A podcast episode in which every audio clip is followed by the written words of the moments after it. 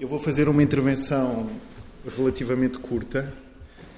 No fim da intervenção vou, vou passar um filme que vamos ver quase em primeira mão, uh, filme de uma artista chamada Aglaia Conrad, uma artista belga, sobre o qual eu escrevi. O filme já foi apresentado em, em estreia, uh, mas é uma encomenda de um centro de arte em Ziegen, na Alemanha, e só vai ser apresentado em junho, portanto nós vamos vê-lo meio clandestinamente é um filme que tem 11 minutos e será o termo da minha, da minha intervenção. É um gosto estar na porta, sempre, sinto-me sempre em casa, é um gosto estar neste lugar, no Funchal, é, entre amigos. E aquilo que eu vos proponho hoje é isso mesmo, é um encontro de amigos sobre o qual, ou a partir do qual possamos eh, refletir, trocar umas ideias. Eu a intervenção que vou fazer não é propriamente uma novidade, eu já, já é, um, é um tema de que tenho falado e é uma leitura que eu adaptei para esta ocasião, mas que não me é não me é estranha, na realidade é-me familiar, portanto, um, mas que eu achei quando o Maurício e Cecília me convidaram, um, eu achei que era, que era apropriado. Na realidade, fiquei aliviado por ser o primeiro, a primeira intervenção de todas, porque eu não, não sou, eh, eu sou muito analfabeto relativamente às questões da arte pública. É uma questão tão opaca, uma questão tão dificilmente eh, sobre a qual é muito difícil, eh, julgo eu, raciocinar é uma questão uh, complexa por natureza. O espaço público é algo complexo um, e a arte em espaço público é, é um tema que eu acho que é muito pouco pacífico uh, e onde, obviamente, há muitas. Uh, eu diria que no, no, campo da arte contemporânea é um tema bastante polémico eu diria até um, ehm, eh, nada consensual. Há coisas boas, há coisas más, mas acho que os critérios para as avaliar não são os mesmos. É mais complexo, é no sentido de tentar perceber, por um lado, qual, qual é a natureza do espaço. Eh, não é um espaço só não é o espaço do museu, não é a plataforma museológica, portanto o contrato social é outro um, e ao mesmo tempo um, a natureza da mais formal da ou mais relacional da, da, da, intervenção. Portanto, é, há, aqui, há aqui fatores sobre os quais é preciso trabalhar, praticar, eh, e não é a minha área preferencial de trabalho. Já escrevi sobre, sobre isso, mas sinto-me bastante analfabeto nessa área. O que eu proponho é algo que eu acho que se pode coordenar bem com uma primeira leitura e depois seguida de outras, que é pensarmos a questão uh, do monumento ou aquilo que, em aparente contradição, poderia, poderíamos chamar de monumento contemporâneo. E a minha intervenção centra-se em três lugares. Um, em primeiro lugar, uh, na, na cidade de Colónia, na Alemanha, dois lugares aí fundados, e depois, em, num terceiro momento, na aldeia de Gibelina, na Sicília. Portanto, eu falarei sobre estes três lugares de forma relativamente sucinta. Depois uh, passaremos o filme da Aglaia Conrad sobre esse terceiro lugar, a Gibelina, uh, e depois falaremos. Eu acho que é um bom começo para, esta, para, esta, para estas conversas. Uh, queria dizer que só ontem vi, vi a exposição, achei uh, muitíssimo interessante. Um, acho a iniciativa muito muito interessante também este, este envolvimento público para oferecer uma, uma escultura de Amândio de Souza à cidade. Um, achei a escultura particularmente bem escolhida e, portanto, uh, acho, acho, acho, que, acho um ótimo contexto para, para discutirmos estas questões. Eu fiz uma pequena piada primeiras, as primeiras imagens que estamos a ver são, digamos, fora do catálogo, fora. Mas fiz uma pequena piada com a montagem da exposição e com esta intervenção maravilhosa aqui neste, neste pilar, neste varão. Uh, proposta pela curadora da exposição e bom que são que é o trabalho de um artista de que gosto muito chamado Andrea Cadere, um artista romeno cujo trabalho se que desapareceu um, precocemente, não é?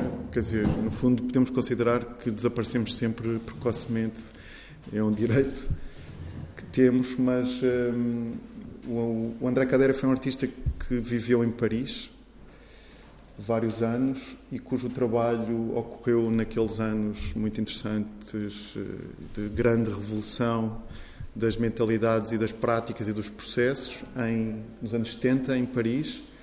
Um, e o trabalho dele é um trabalho muito interessante. Este é o André Cadere uh, com uma das obras dele um destes bastões. E, e, a imagem da direita é uma imagem de uma exposição póstuma. O trabalho de André Cadeira foi redescoberto eh, há muito pouco tempo. Um, e é um trabalho que questiona a noção de espaço público e a noção de ativação do que é o trabalho artístico. O André Cadeira, para resumir muito sucintamente, porque o trabalho é muito mais complexo do que isto, tinha um trabalho performativo, por um lado escultórico, ele fazia estes bastões que eram constituídos por anéis de madeira, eh, pintados com cores eh, muito reduzidas, é? o leque de cores era muito reduzido. E toda esta articulação dos diferentes anéis em madeira tinha um simbolismo uh, que é relativamente complexo e não cabe aqui explicar, nem sei se o saberia fazer com total clareza. Mas o trabalho do André Cadera era, digamos, quer no espaço público, quer no espaço da galeria ou do museu, era ativado com a presença dele.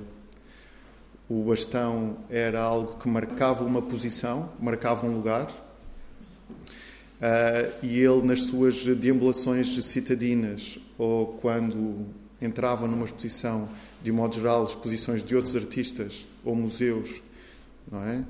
que já existiam, que, onde havia, havia, havia montagens permanentes, assim do género. De modo geral, em situação de inauguração de exposição, ele tomava esse espaço, ativava esse espaço como uma intervenção dele próprio e questionava assim os limites da autoria, os limites do espaço entre o espaço público e o espaço do museu, da plataforma do museu.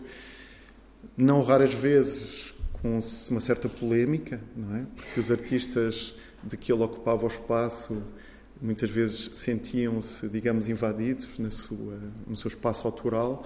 E o trabalho do, do André Cadere, como alguns outros trabalhos que foram redescobertos recentemente, põe também em questão não só os limites, as fronteiras eh, dos espaços, uh, artísticos e não artísticos, o que é interessante para pensarmos arte pública, a intervenção no espaço público.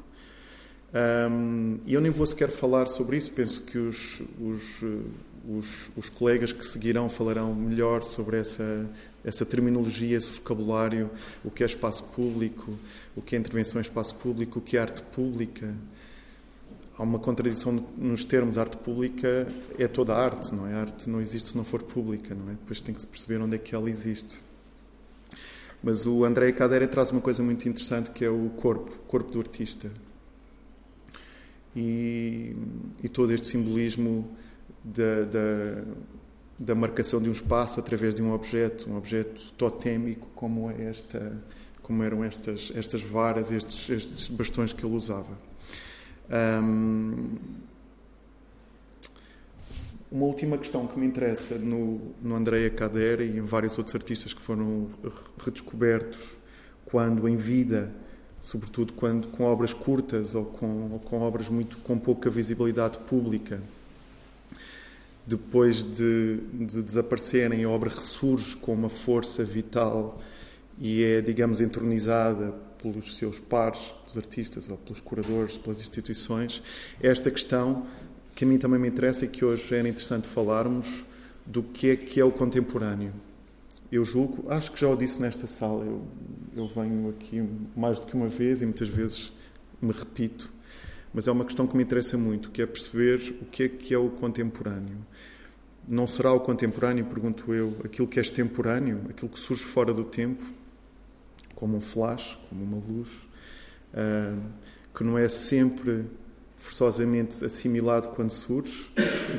Uh, há um, há um certo há um certo lado há um, uma certa dimensão anacrónica muitas vezes na intervenção artística uh, e eu diria até que no que diz respeito às intervenções em espaço público há muitas vezes um certo lado atópico não é as coisas surgem num lugar que, que não é o delas e esse lugar depois vai sendo refeito reequacionado ressignificado. E, portanto, muitas vezes estamos nos lugares, muitas vezes estamos no tempo fora do lugar e muitas vezes estamos no lugar fora do tempo. Há aqui questões que têm que ver com o anacronismo, a forma como o anacronismo é uma, é uma qualidade bem, bem importante no que diz respeito à nossa relação com a arte, com o gesto artístico, etc., com, com a obra. Bom, o Andrei Cader era uma piada uh, e, um, um pescar de olhos esta maravilhosa, maravilhosa intervenção. Uh, e agora seguimos para, para a coisa em si.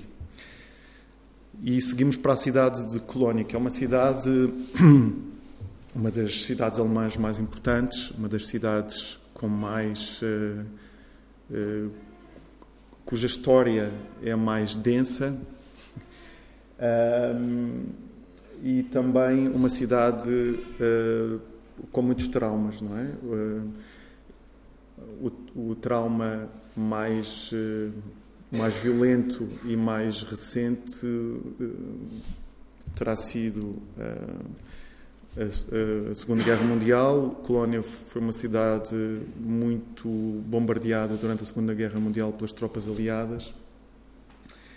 E eh, é um sítio onde eu me queria centrar agora para falarmos um pouco sobre dois lugares. O primeiro é este.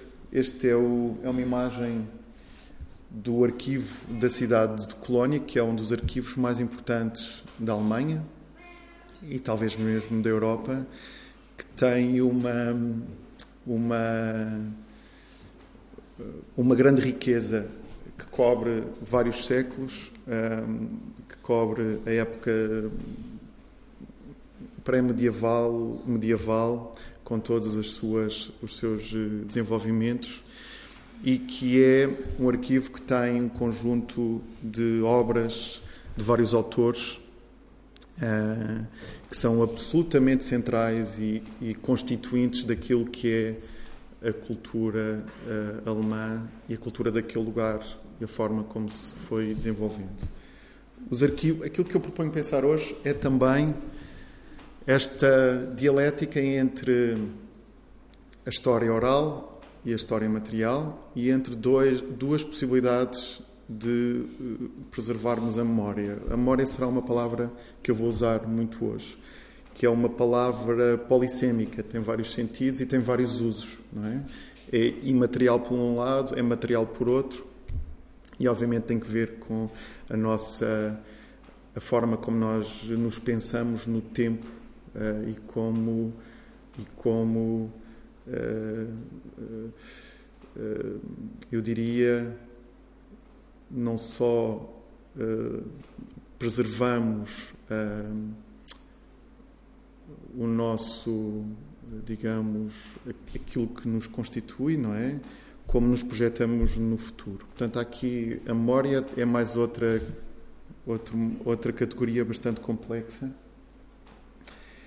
Mas a questão é a forma como nós, europeus, nos eh, decidimos preservar a nossa memória, eh, materializá-la, é através do arquivo. Portanto, os arquivos são lugares muito importantes para uh, nos pensarmos a nós próprios e para preservarmos o nosso, a nossa história, não é? A memória dos factos. esta é uma obra, uma obra emblemática que os arquitetos, com certeza, os arquitetos aqui presentes terão como, como quer dizer, muito querida. É obra de um de um autor, de um arquiteto suíço chamado Peter Zumthor e é uh, o Museu Colomba, que é o museu da Arquidiocese da cidade de Colónia. Esta imagem dá para percebermos uh, estas várias camadas temporais, não é? Uh, a Arquidiocese da cidade de Colónia, que foi bombardeada durante a Segunda Guerra Mundial, que já de si tem um conjunto de de como várias, eh, vários edifícios, várias igrejas, várias catedrais, um conjunto de layers, de camadas de várias épocas, né? portanto, eh, se físsemos em papel vegetal, se vimos em profundidade, víamos essas camadas todas, é quase como uma espécie de, de arqueologia a céu aberto, não é? de lugar arqueológico a céu aberto, ele próprio, um, a Arquidiocese da cidade de Colónia, uma das mais eh, poderosas eh, na Alemanha, na Europa, uh, pediu ao, ao, Peter Zumthor para, para uh, intervir, para criar este museu uh, da Arquidiocese, que se veio chamar Colomba, com capa, e o Zumthor interveio no próprio edifício. Vamos ver algumas imagens depois. Eh, eu não tenho vocabulário para falar sobre estas subtilezas arquitetónicas, mas uh, o Zumthor parte do edifício para criar o parte do edifício velho para criar o edifício novo e eles estão os dois uh, interligados e sobrepostos. É uma intervenção mesmo para um leigo da arquitetura como eu, eh, absolutamente eh, estonteante, porque a materialidade da construção devolve-nos a imaterialidade destes tempos que se sobrepõem. portanto, este é o segundo lugar de que vamos falar. Este é o arquivo da cidade de Colónia quando ruiu.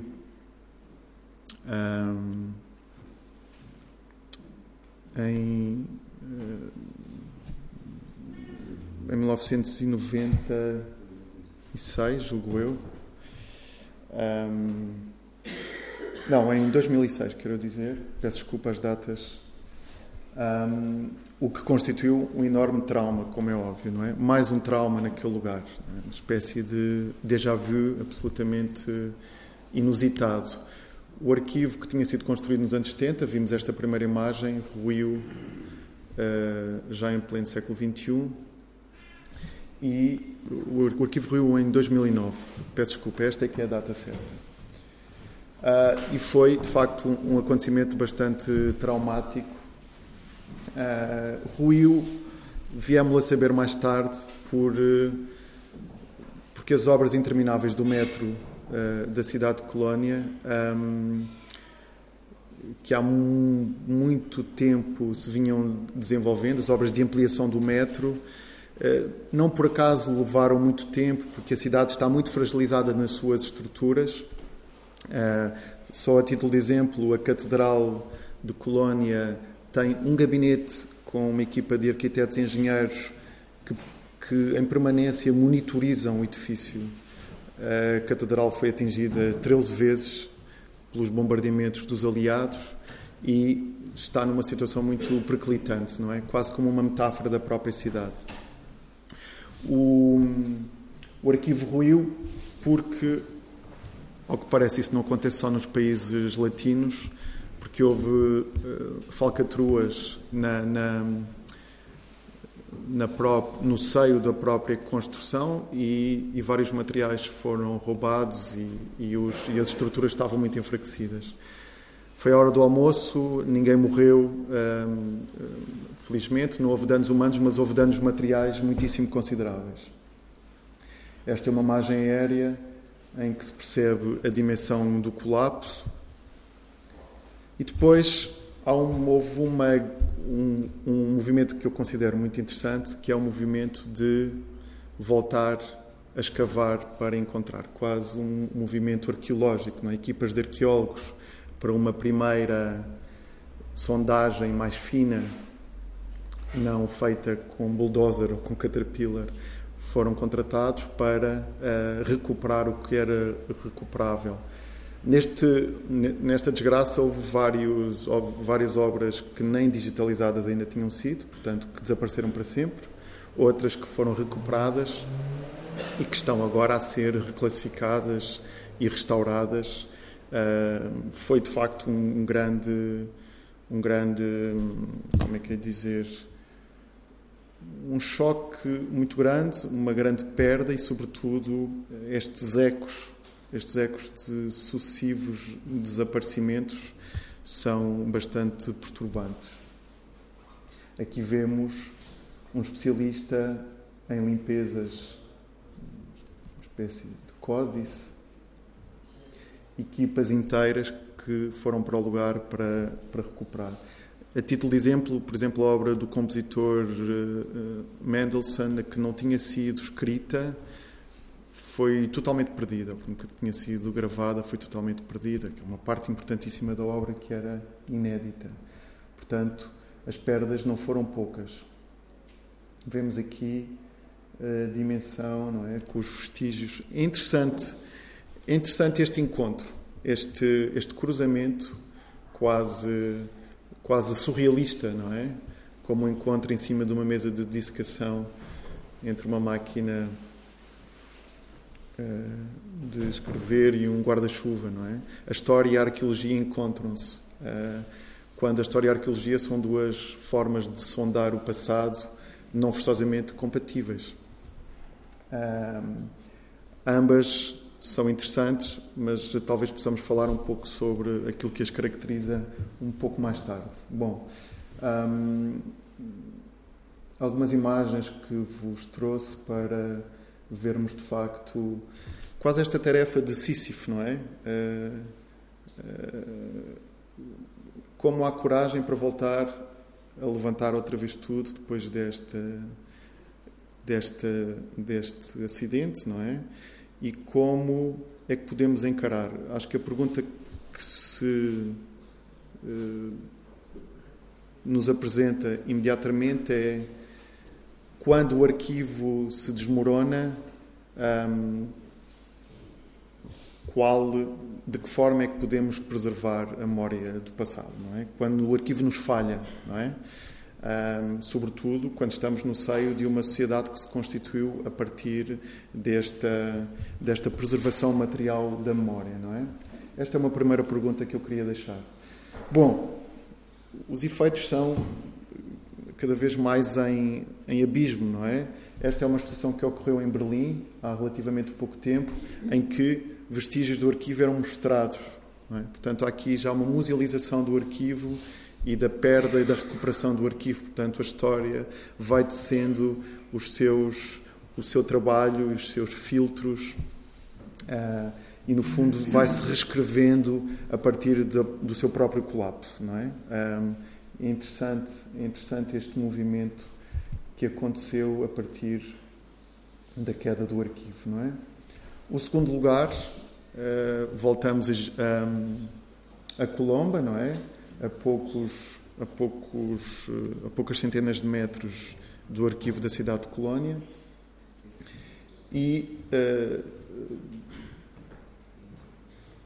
para olharmos para a intervenção do Zumthor e no fundo falar-vos um pouco deste programa que eu acho muito singular e que eu acho em realidade que inaugurou um modo um novo modo uh, contemporâneo de pensar o museu e de pensar as diferentes eh, temporalidades históricas, de colocá-las em conjunto e também os diferentes códigos, um, os diferentes códigos, digamos assim, um, disciplinares das diferentes linguagens. Como encontrar uma sintaxe constituída seguramente mais a partir do lugar uh, do que propriamente dos, dos, dos discursos disciplinares como encontrar uma síntese, como fazer a síntese semântica para que estas coisas se possam encontrar e possam dialogar entre elas.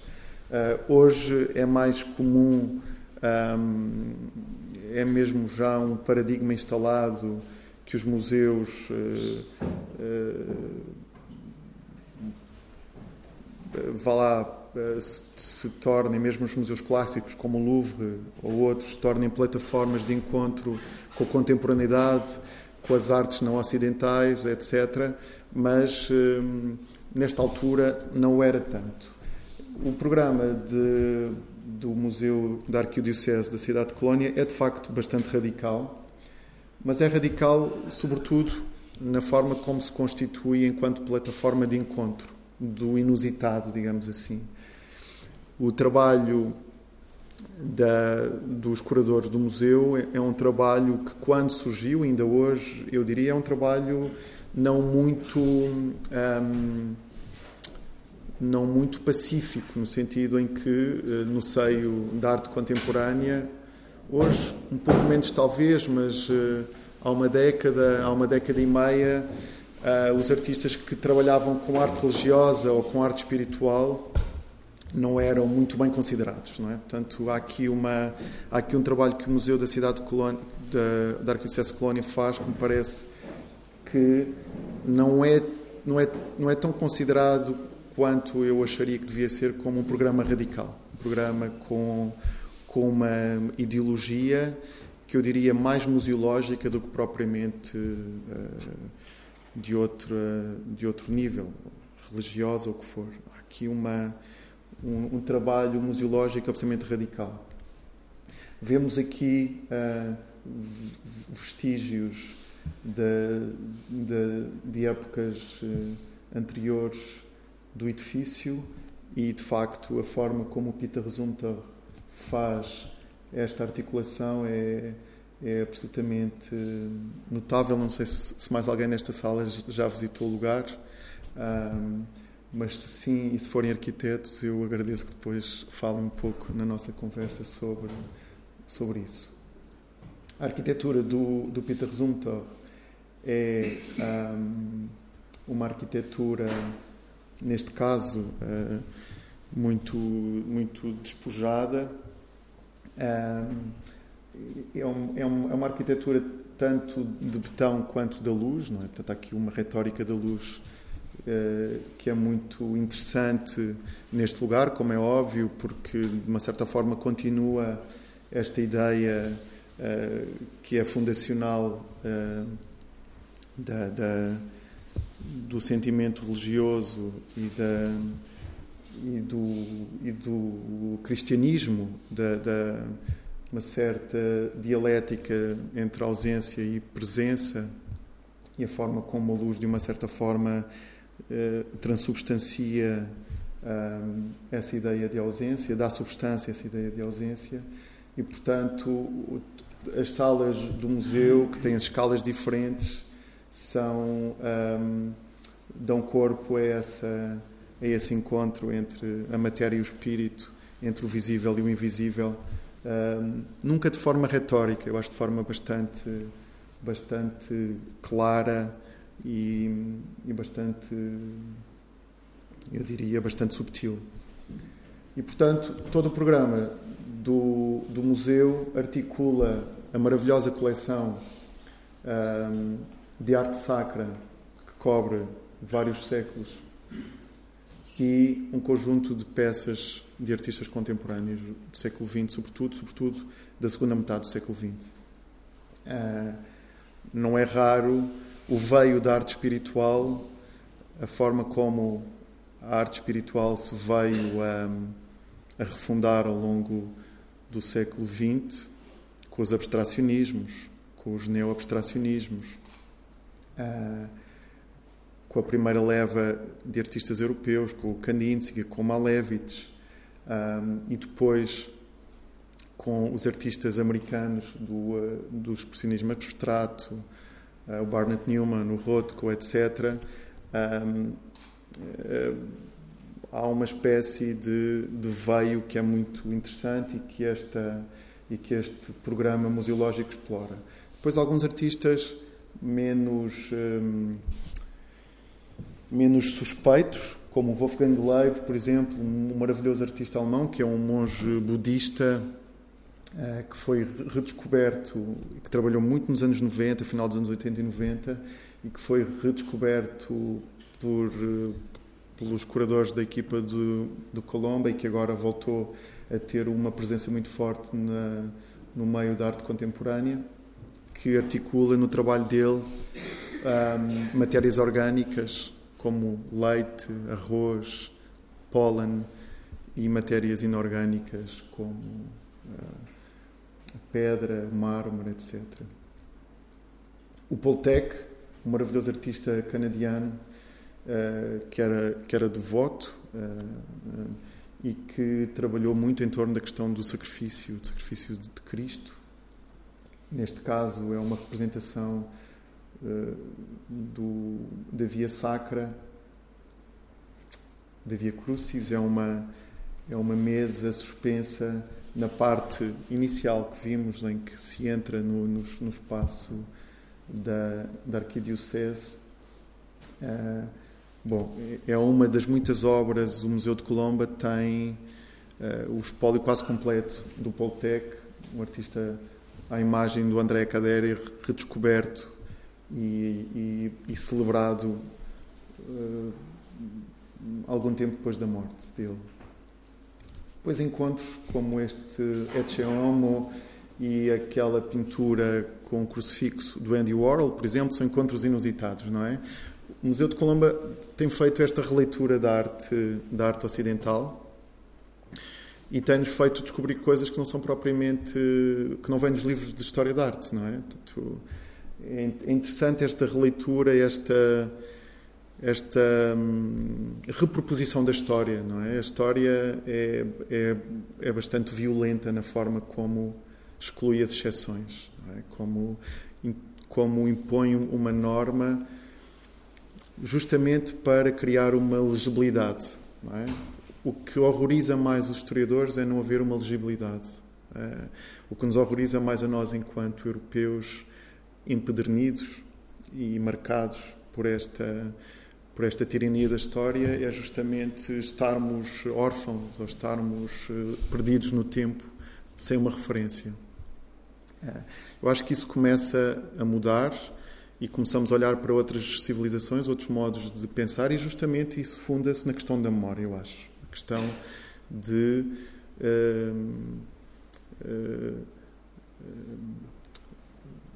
nos podermos pensar sem ser a partir do conforto do arquivo é? Uh, e do conforto da história. Nos podermos pensar enquanto seres, de uma certa forma, com, com capacidade de uh, construirmos a nossa própria memória uh, a partir desta de uma lógica de, de transmissão. É? Um, eu já falarei um pouco sobre essa questão quando passarmos ao, ao terceiro lugar, mas houve no início uh, houve no início do século XX uh, e, sobretudo, nos últimos anos da década de 20, um historiador de arte absolutamente maravilhoso, o Abi Warburg, de que falarei um pouco a seguir, que uh, propõe uma, uma revolução no que diz respeito à construção da história da arte e de que eu falarei a seguir para terminar. Um, portanto, aqui o Oral e o Ecce Homo, a coleção é absolutamente estonteante, a coleção do Museu Colomba. Um, esta representação da vitória do bem sobre o mal. Bom, mostrar-vos algumas das imagens, de, é, as célebres imagens aéreas da cidade de Colónia, feitas durante a Segunda Guerra Mundial, uh, para percebermos quão arrasada foi a cidade, não é? para nos relembrarmos dessa destruição. Aqui vemos a catedral que milagrosamente ou não ficou de pé Há vários relatos dos, eh, dos, dos, eh, dos militares, dos aviadores americanos e ingleses, a quem era dito, eh, a quem eram, eram, era transmitida a preocupação com alguns lugares que talvez não fosse boa ideia destruir, outros que por sua própria iniciativa furavam um, essas, essas, esses alvos e a catedral que foi atingida várias vezes lá se manteve de pé. Estas imagens são tão terríveis quanto belas, como dizia o Rilke, não é? Eh, todo anjo é terrível, como ele dizia, não é?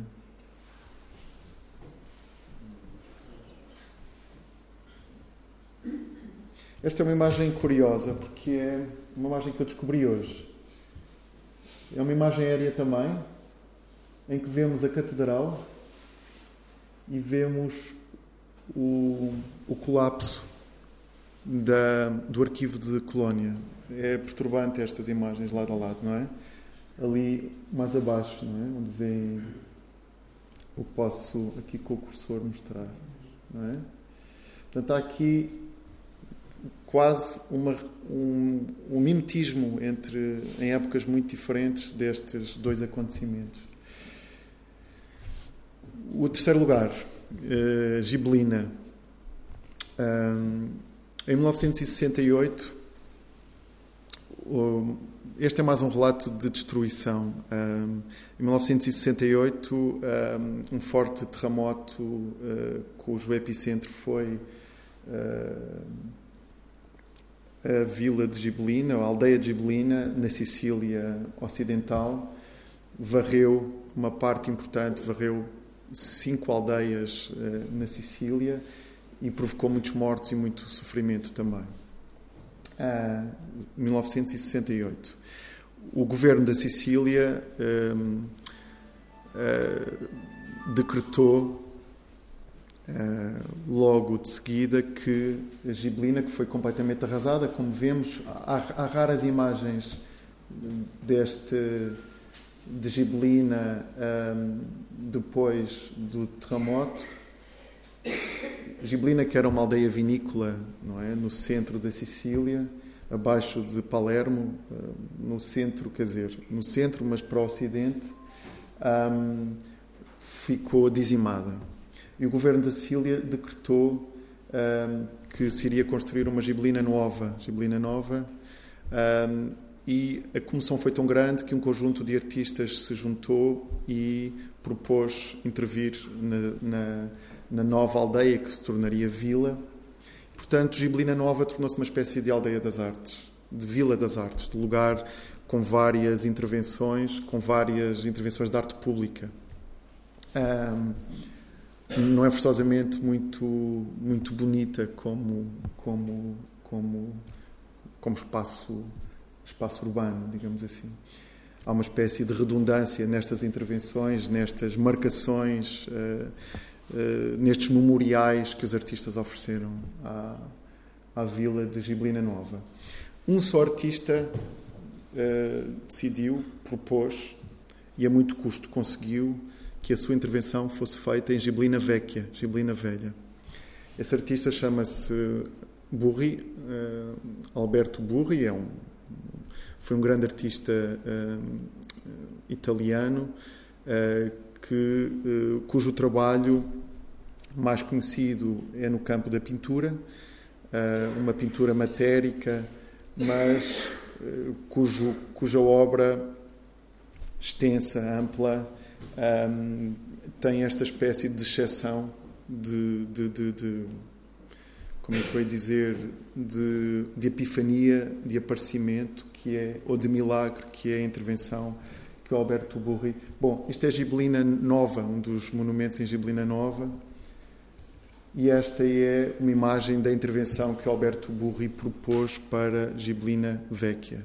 Alberto Burri propôs fazer uma intervenção à escala do lugar, um para um com o lugar, um, e propôs cobrir Gibelina o perímetro de Gibelina toda de um manto de cimento branco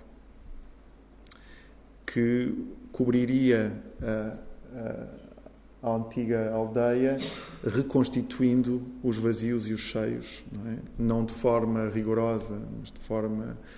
Uh, mas uh, metaforicamente reconstituindo os vazios e os cheios, os caminhos e, os, e as casas um, uh, da aldeia que se perdera com o terremoto. Não é? Na realidade, esta intervenção começou nos anos 80 e 81 é uma intervenção que durou muito tempo e que só agora, há, há meses, foi concluída. Não é?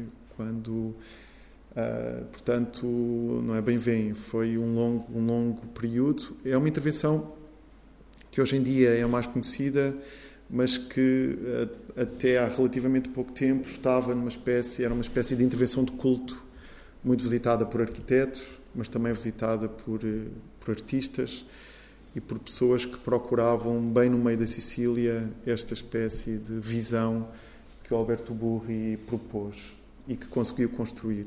Eu, quando a visitei, a intervenção estava parada, já bastante avançada uh, e já íntegra, no sentido em que, em, em, que era cristalina, as relações que o Burri propunha eram cristalinas, mas só hoje, aparentemente, é está, é está concluída.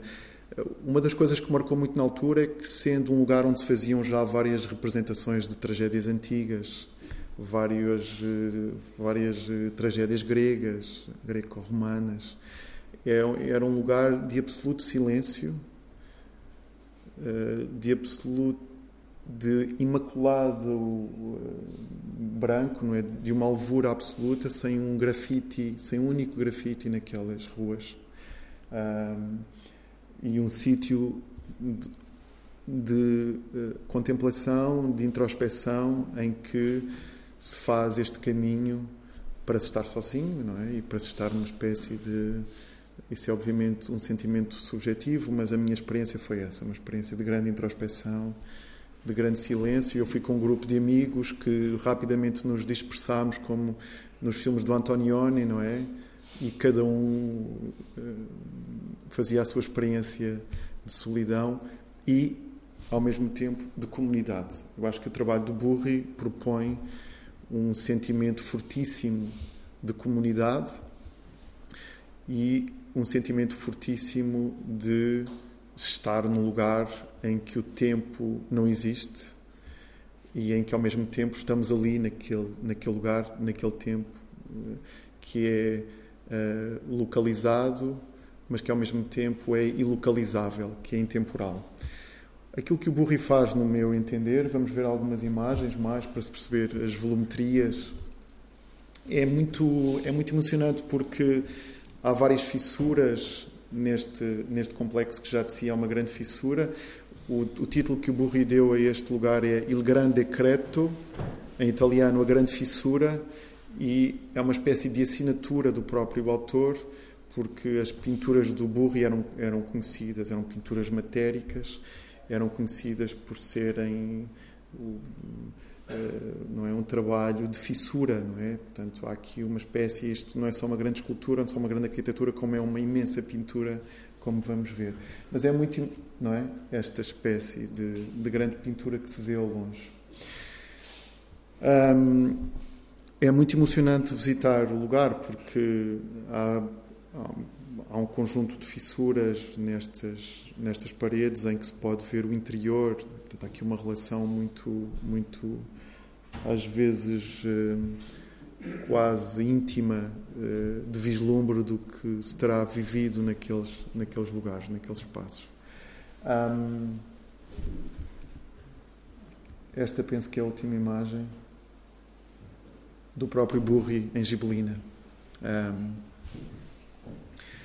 Bom, hum, eu escrevi recentemente um texto, já, já tinha escrito eh, em várias ocasiões, até para mim próprio, sobre Gibelina, porque é uma experiência de que não se sai incólume.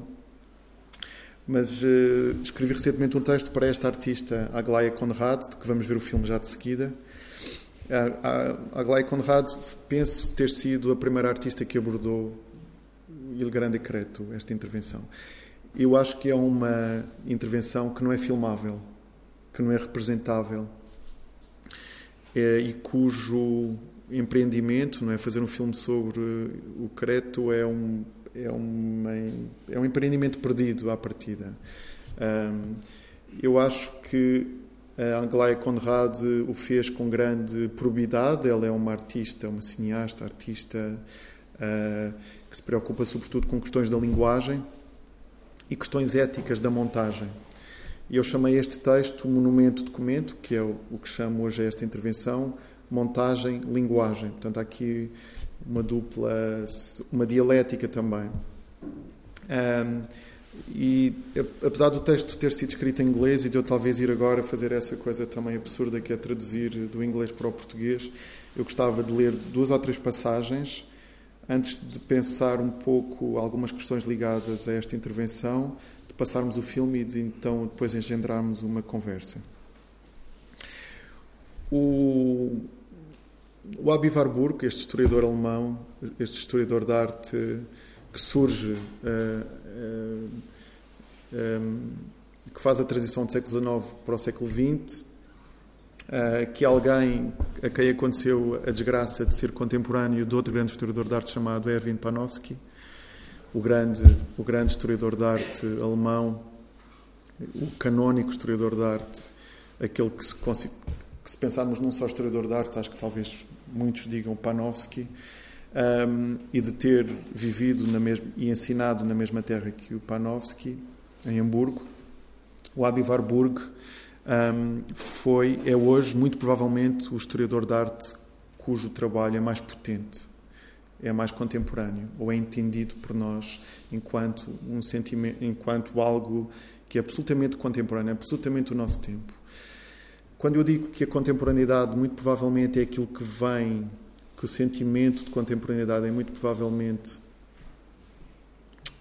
um sentimento de encontro com duas dimensões temporais, um sentimento de compreensão profunda sobre algo que não é do nosso tempo, que não surgiu no nosso tempo.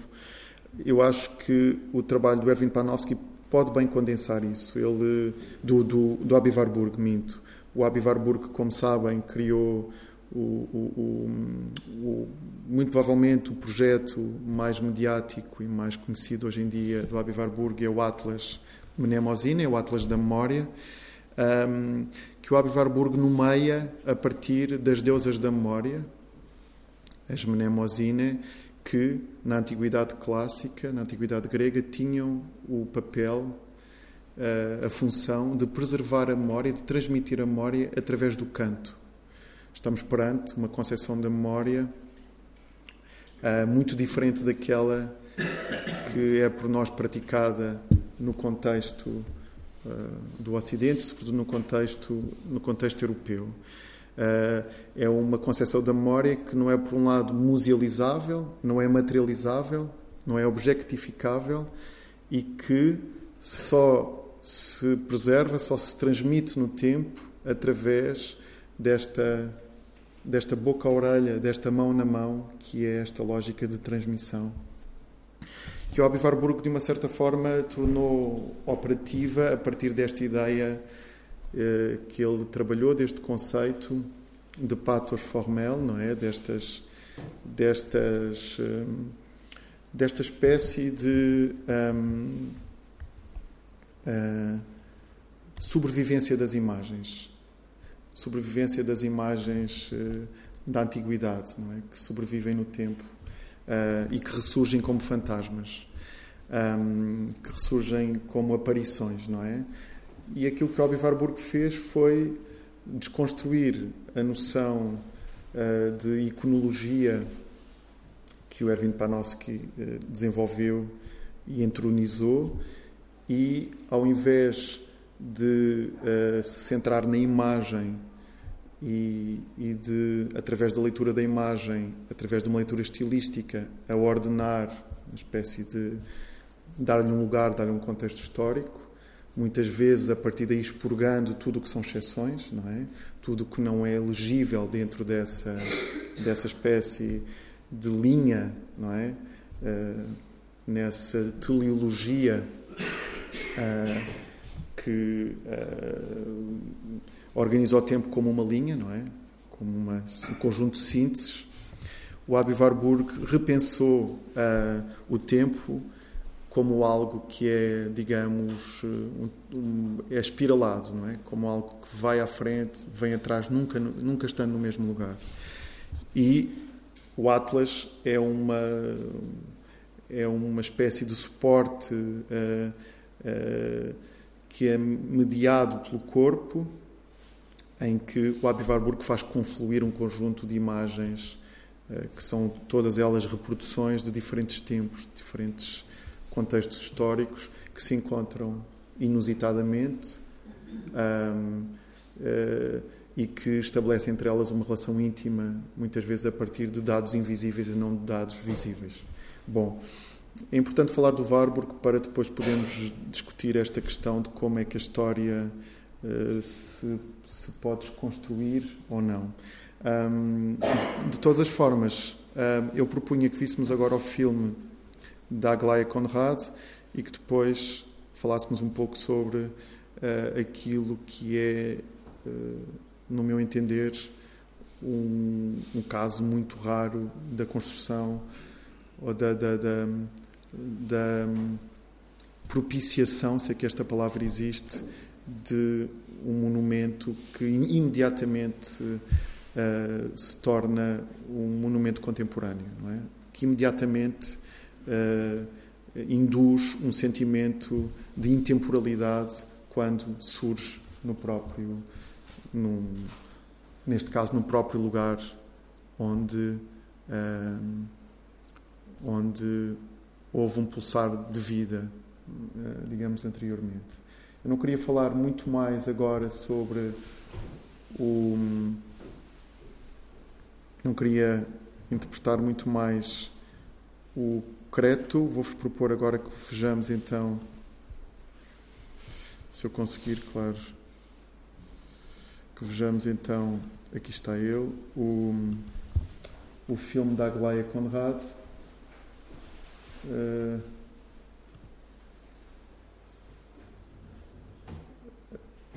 uh, o filme, vão perceber, está, foi um, eh, filmado num, naquilo, num, num, ecrã em separado, num split screen. Um, é silencioso e, um, e bom, e é esta a abordagem da artista a este lugar intocável de uma certa forma pela imagem.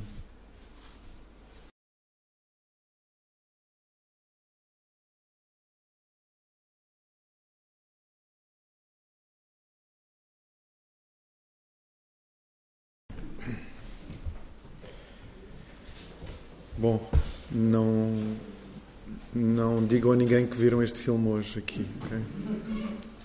Uh, bem, duas ou três dois ou três pensamentos sobre, sobre o Creto, sobre a intervenção do Burri e depois abrimos a discussão. Um, em primeiro lugar, dizer que o Alberto Burri não viu a obra concluída. É?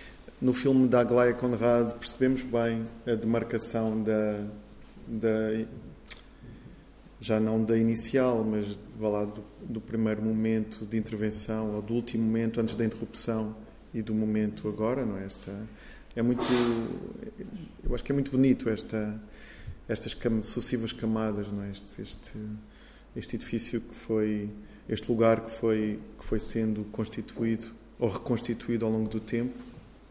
Um, como veem, a Glay Conrad filmou em 16 milímetros, um, portanto é película, o que dá esta materialidade, não é? Percebe-se, mas uma certa materialidade. E o trabalho de montagem é um trabalho importante, mas também o trabalho de simultaneidade dos ecrãs. Como se fosse impossível abarcar esta obra de um só olhar. É uma obra também mais, eh, a obra da Aglaia Conrad, o filme, mais áptico do que, do que ótico, mais uh, físico do que retiniano porque obviamente penso que a artista quis reconstituir a experiência propriamente física que é uh, caminhar naquele lugar. Eu diria que um, um, aquilo que torna este, esta intervenção, entre muitas outras coisas, aquelas que eu posso alcançar, que torna esta intervenção um, única e, uh, e tão fascinante, é por um lado, um, o facto dela, do monumento coincidir com o lugar, do monumento, da intervenção ser à escala do lugar, não é? Uh, portanto, de uma certa forma, de um, não haver um, uma, uma demarcação entre a coisa e a sua, a sua representação, entre a sinalização uh, daquele lugar ou daquele acontecimento, não é? A destruição da, da aldeia de Gibelina e a sua monumentalização. Há ali uma aquilo que o Burri faz é absolutamente uh, notável até do ponto de vista linguístico é que ele faz exatamente ele cria um monumento que só é monumento a partir do momento em que é vivido em, é, um, é um lugar performativo não é? O que é raro no sentido em que de modo geral o monumento é uma representação de algo de algo que já não existe, ou sendo ou é um vestígio de algo que já existiu. Portanto, há, há, sempre uma dissociação entre a vivência daquele lugar, a vida, o pulsar daquele lugar e a sua revivência, é? a sua visitação. Na intervenção do Burri, essa, essas categorias, essas, eh, essas eh, dissociações foram todas aplanadas, é? porque elas convivem, elas eh, vivem em conjunto, não é? Um, eu escrevia aqui neste texto, não é? Que é, é, como se fosse um texto escrito por outra pessoa, porque foi escrito em inglês. Falava destas, destas da forma como o Burri um, uh, uh, torna impossível de representar a totalidade do espaço, não é? A totalidade daquele lugar e a sua aura intemporal.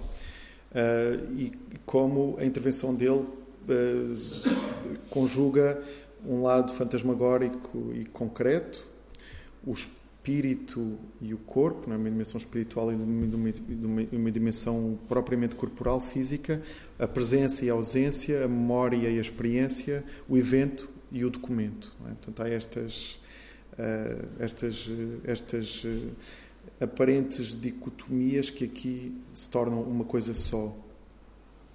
É muito importante a vivência física deste espaço, deste lugar, para o podermos concretizar, não é?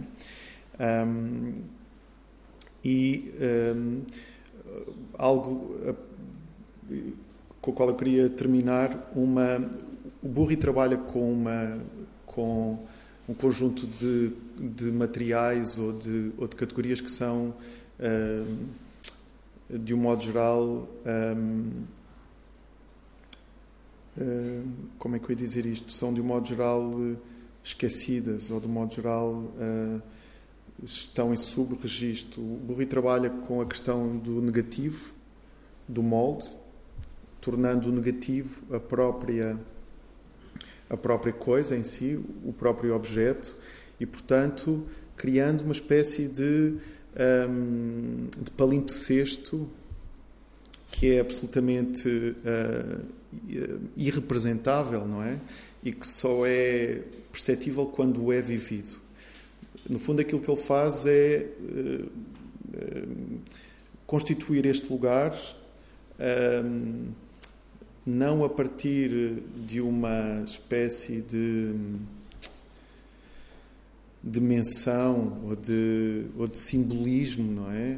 portanto, nunca, nunca ele será reativado sem a presença do corpo. Isso é que é extraordinário, não é? Portanto, ele, ele, ele e mesmo quando estamos naquele lugar, aquilo eh, que, que experienciamos é esta lógica de negativo, esta lógica do invisível. Portanto, o Burri está a trabalhar com a memória daquilo que foi um dia, daquilo que desapareceu, com a memória dos mortos, a partir desta, da experiência dos vivos, sendo que essa experiência é, é invertida.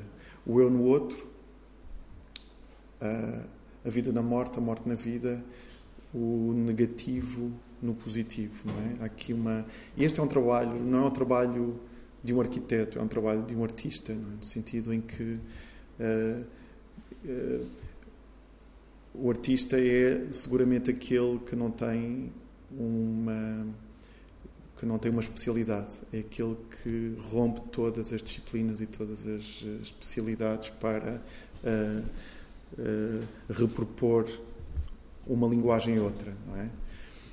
Bom, eu, eu terminava por aqui e abria o debate com uma plateia tão rica, agradecendo a vossa atenção, claro.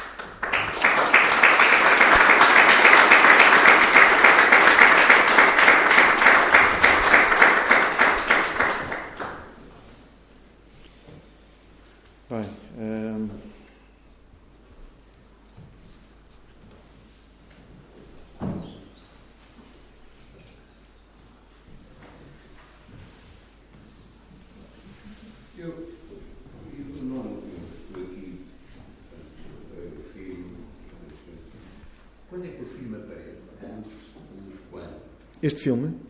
Este filme foi feito agora. É, nós vimos que faz referência a Gibelina, a esta intervenção. O filme aparece no contexto de uma exposição uh, dedicada, que vai acontecer dia 10 de junho, imaginem, portanto a exposição ainda nem aconteceu. Uma exposição no Museu Alemão, em Zigan, uh, sobre o tema da paisagem, uma revisitação da paisagem. E há uma exposição coletiva com vários artistas e esta artista belga, Aglaia Conrad, uma artista bastante respeitada, bastante conhecida, que trabalha sobretudo com filme, mas não só, um, que tinha eh, encontrado, que tinha descoberto há não muito tempo esta intervenção do Alberto Burri, que é, como eu disse, é feita em meados dos anos 80 eh, na realidade, o começo do projeto é a princípio dos anos 80, mas a, prima, mas a obra começa em 85. Um, e há uma intervenção uh, do, do, Alberto Burri sobre esta, esta aldeia devastada na Sicília, chamada Gibelina, por um terremoto. É? E é um, é um lugar que se tornou um lugar. Eu, quando fui a Gibelina visitar, eu, eu, eu fui à Sicília para ver este sítio. Depois voltei muitas vezes à Sicília, foi um lugar que se tornou muito importante na minha vida, mas fui à Sicília para ver este sítio e muito pouca gente conhecia na realidade. Eu tinha descoberto isto numa, uma, numa revista, num artigo. Eu tinha ficado, bom, que é isto? Tinha procurado informação, vi muito pouca informação. Os meus amigos italianos não conheciam, os meus amigos sicilianos não conheciam, artistas mesmo. E, bom, e foi como, não sei, ver uma aparição, não é? Mas o filme da Aglaia Conrad é, obviamente, uma obra em si, no sentido em que lida, no sentido em que aborda este lugar, as questões que a Aglaia Conrad trabalha, como eu disse há pouco, são questões éticas, por um lado, como filmar, o que filmar, o que dar a ver, o que é ver, o que é filmar, o que é a linguagem do cinema, o que é montar, uh, que discurso é esse, e isso implica o que faz e o que vê, e o que faz também é o que vê. Um, e, e, por outro lado, é um desafio enorme, porque é filmar algo que é um fantasma.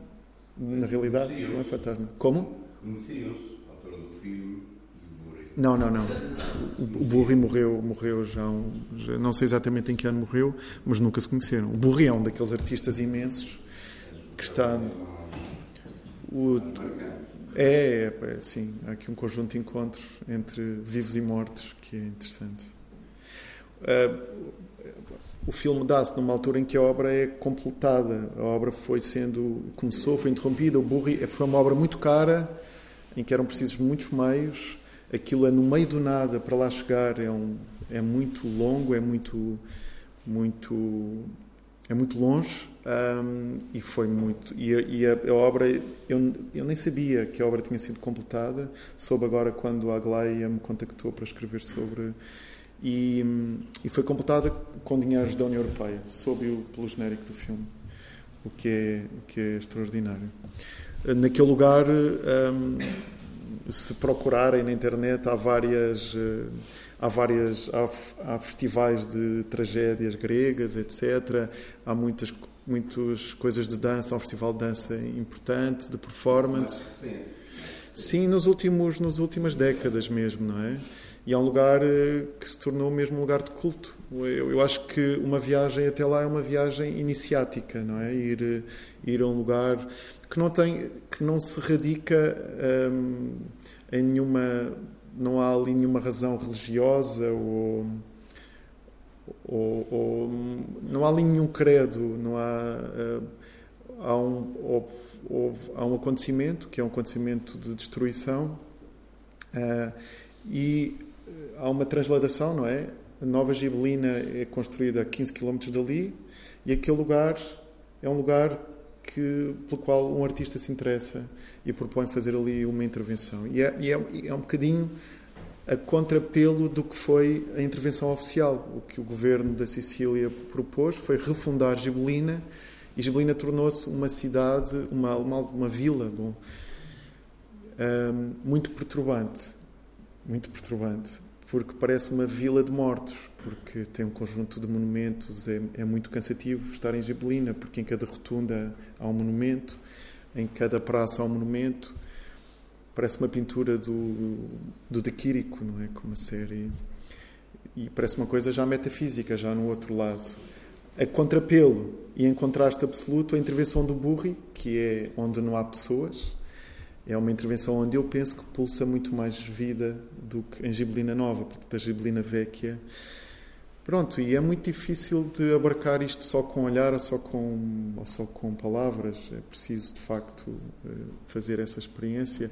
E eu acho que é a experiência do, do monumento, mas a experiência do monumento no sentido em que o monumento nos, eh, nos faz aproximar de nós próprios, nos faz aproximar da nossa origem, do nosso fim. E o Burri conseguiu fazer isso.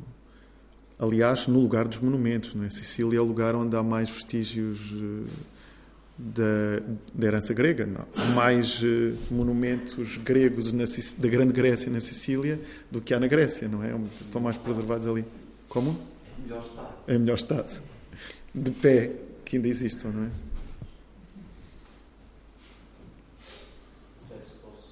Com certeza. Eu, lugar, gostei muito da tua, da tua apresentação, da tua intervenção, e justamente para falar desta questão da memória, portanto, no caso da Bomba de Galina, que era uma, é, é uma cidade inexistente, é um, é um território inexistente, mas que passa a ser fundamental a integração do, da nossa presença humana uhum.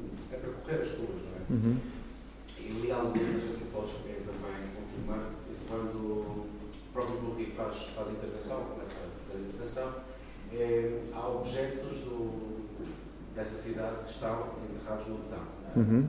Portanto, como era, uma, era, uma, era, um lugar muito ligado aos, aos costumes vinícolas, como uhum. a dizer, objetos, de tratar a terra e tudo isso, uhum. acho que também ele quis um, um pouco fazer um cemitério dentro dessa, dessa nova, antiga cidade. Uhum.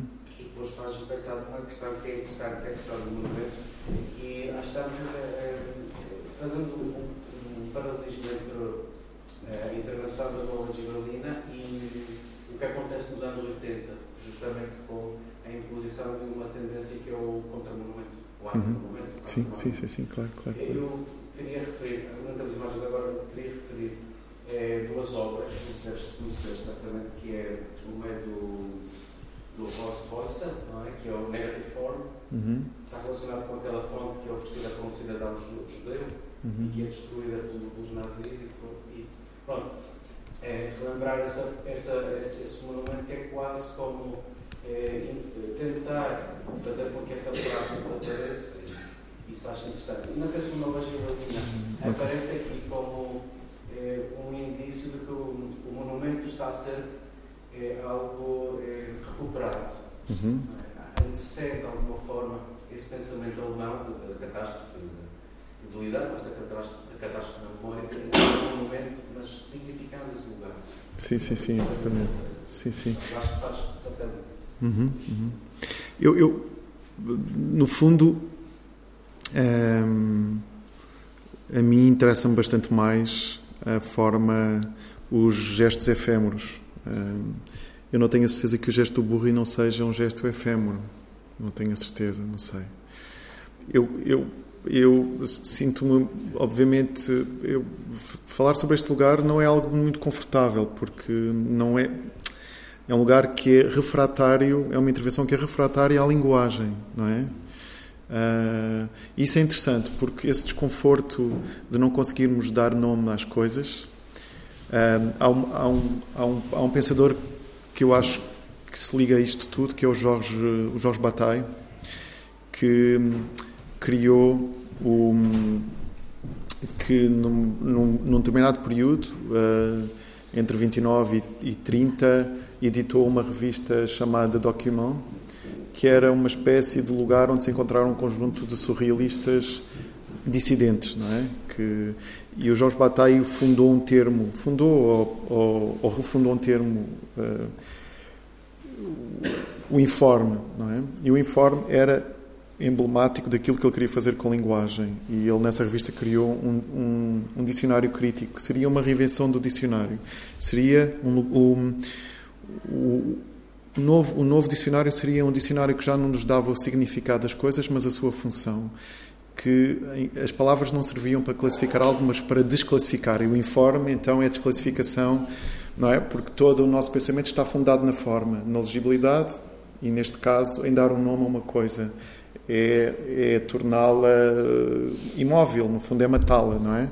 E a linguagem é isso, em, em, última instância é algo, eh, é uma coisa mórbida, não é? Aquilo que me interessa é mais o gesto efêmero, por isso eu tenho bastante, bastante uh, uh, relutância uh, em em, eu acho, acho mais interessante o pensamento arqueólogo do que o pensamento do historiador, não é?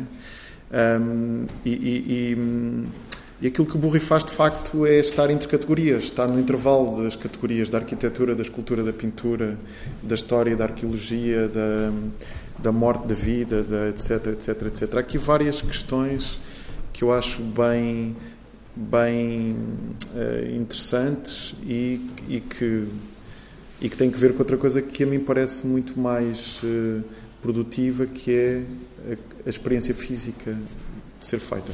Nós hoje estamos num período de grande, de grande dúvida, que é uma questão que se coloca no final desta intervenção é para que é que serve o arquivo? E quando o arquivo colapsa, o que é que nos resta? Não é? Essa questão. Uh, força.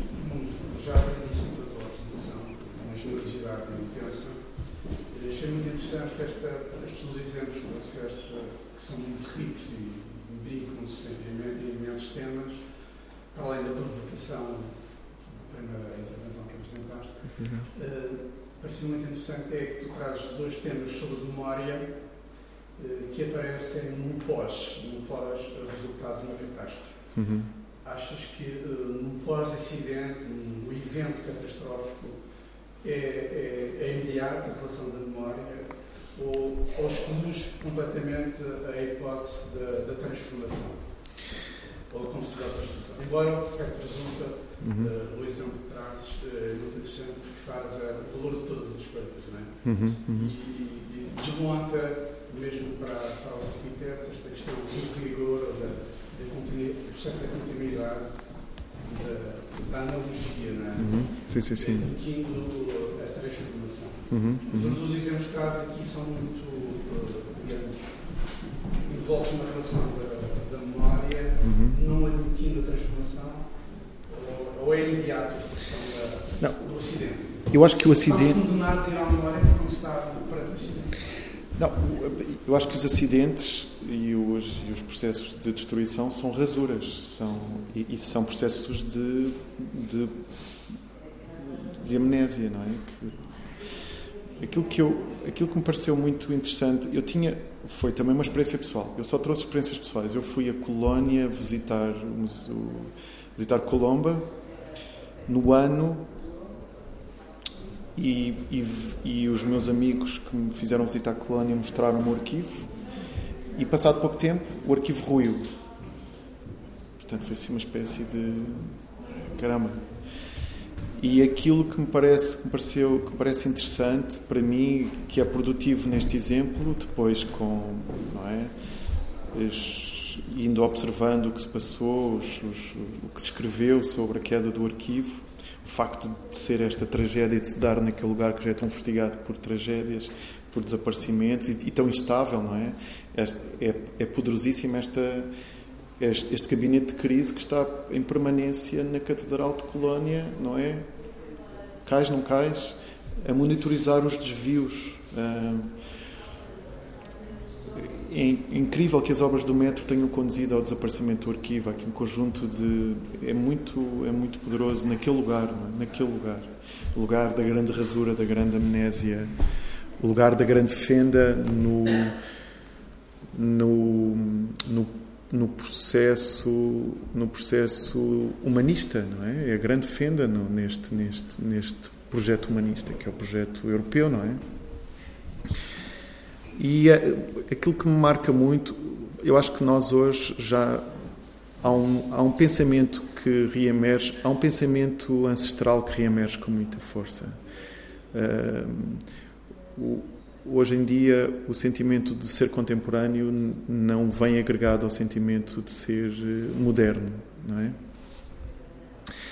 E interessa-nos a muitos de nós esta, e há uma mudança de paradigma seguramente, não sei como é que se vai dar, porque há um processo de destruição quase quase final, há uma solução final quase para estas sociedades primitivas, como lhe chamamos, que ainda resistem e que não baseiam a sua a, sua a sua relação com o mundo, não baseiam a sua vida na escrita, eh, na objetivação, eh, nomeadamente as sociedades ameríndias, não é? Que ainda, que ainda são operantes, não é?